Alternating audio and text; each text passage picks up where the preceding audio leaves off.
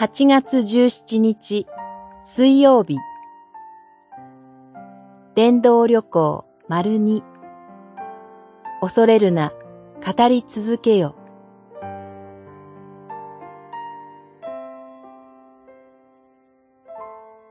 使徒言行録16章から18章。ある世のこと、主は幻の中でパウロにこう言われた。恐れるな、語り続けよ。黙っているな。私があなたと共にいる。十八章九節十節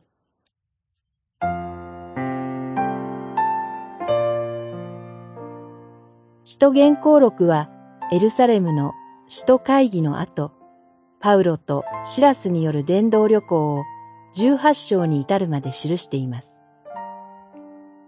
パウロたちは主の不思議な導きによってギリシャ世界に足を踏み入れることになり、伝道の幅を広げていきます。パウロがコリントで伝道していた時のことです。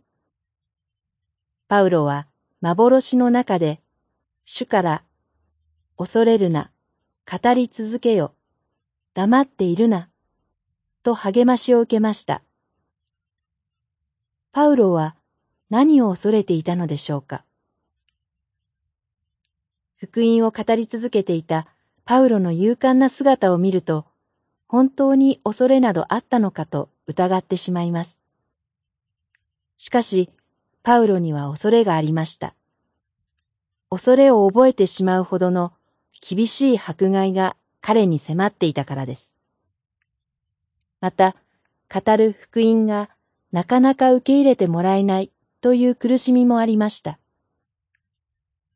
それでもパウロは一年半もの長い期間、コリントで腰を据えて伝道することができました。パウロがこのように語り続けることができたのは、恐れるなという神からの励ましがあったからです。神の励ましがなければ、パウロであっても長い期間、福音を語り続けることはできなかったと思われます。神の御言葉だけが私たちに力を与えます。今日も私たちに主の力が確かに注がれています。祈り。主よ、私たちは時に恐れを覚えます。あなたの言葉によって私たちに勇気と力をお与えください。